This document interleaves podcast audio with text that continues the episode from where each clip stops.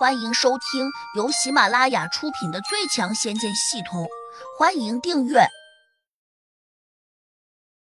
第三百九十二章乱套的辈分。童心在旁边已经绝望了，突然间他心如死灰，因为他认为自己不只是在形貌上输给了眼前这个女子，还在情感上也输得很惨。尤其是他看见这女子自出现开始，胡杨的目光就一刻也没有离开过。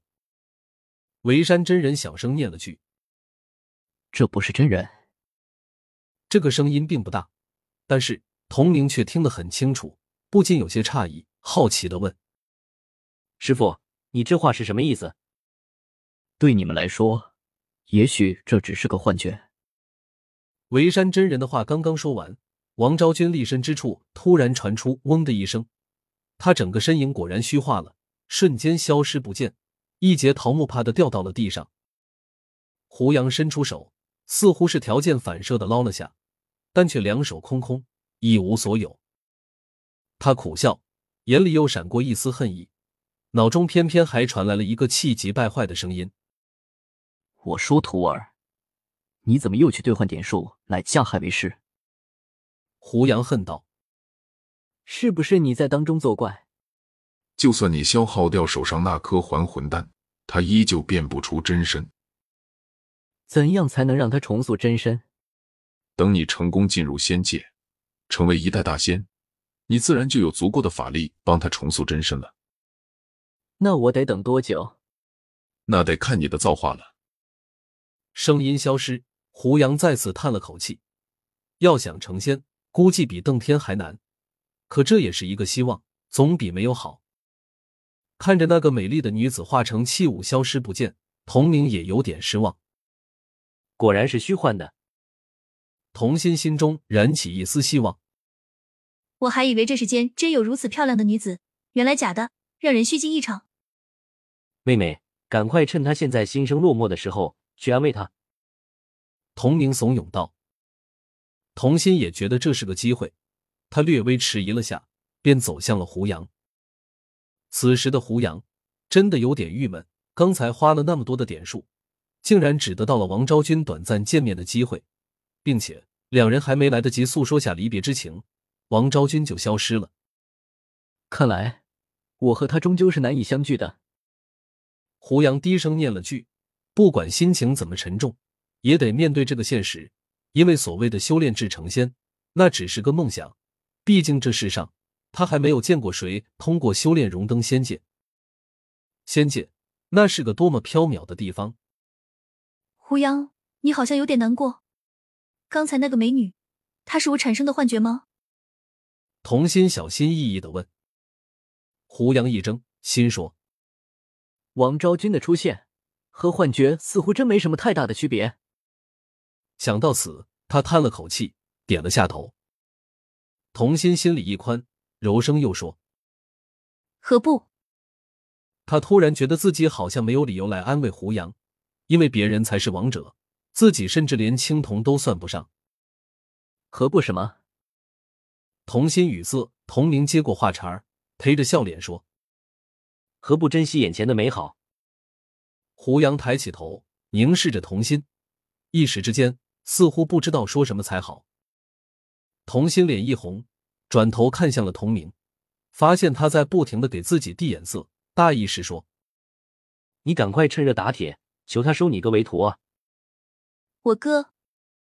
童心鼓足勇气，便想说出来。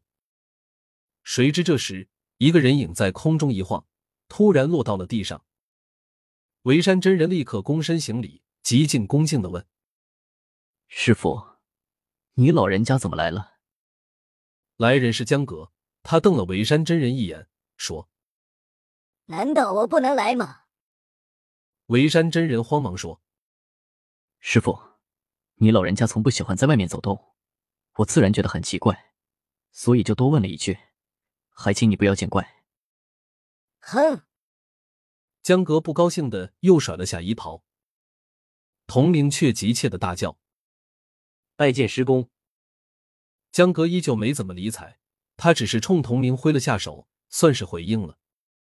童明心里有些振奋，悄悄的对童心说：“我这个师公十分厉害，传说他神龙见首不见尾，多少高人见到他都会百般尊敬。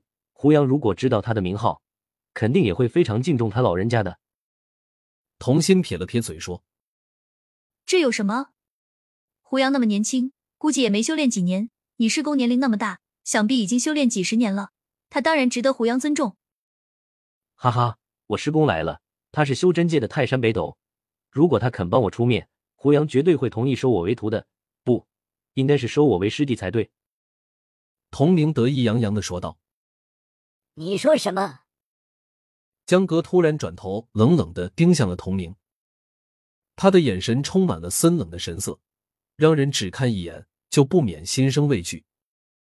童明指了下胡杨，慌忙说：“我想拜他为师。”你再说一遍。江格沉声喝道。童明有点慌乱，因为他不明白江格为什么会生气。他下意识的想。自己刚才哪句话说错了？好像什么话也没有说错。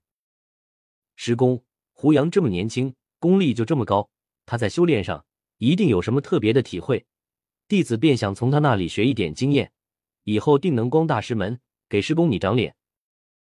童明振振有词的解释道。吃。江格冷笑：“你不能拜他为师。为什么？”童明惊讶的问：“维山真人和童心也觉得很意外，难道他担心胡杨长得同龄一倍吗？”两人不约而同的看向了胡杨，发现他一脸淡定，目光竟又投向了远处的空中，看样子又陷入了某个奇怪的思索中。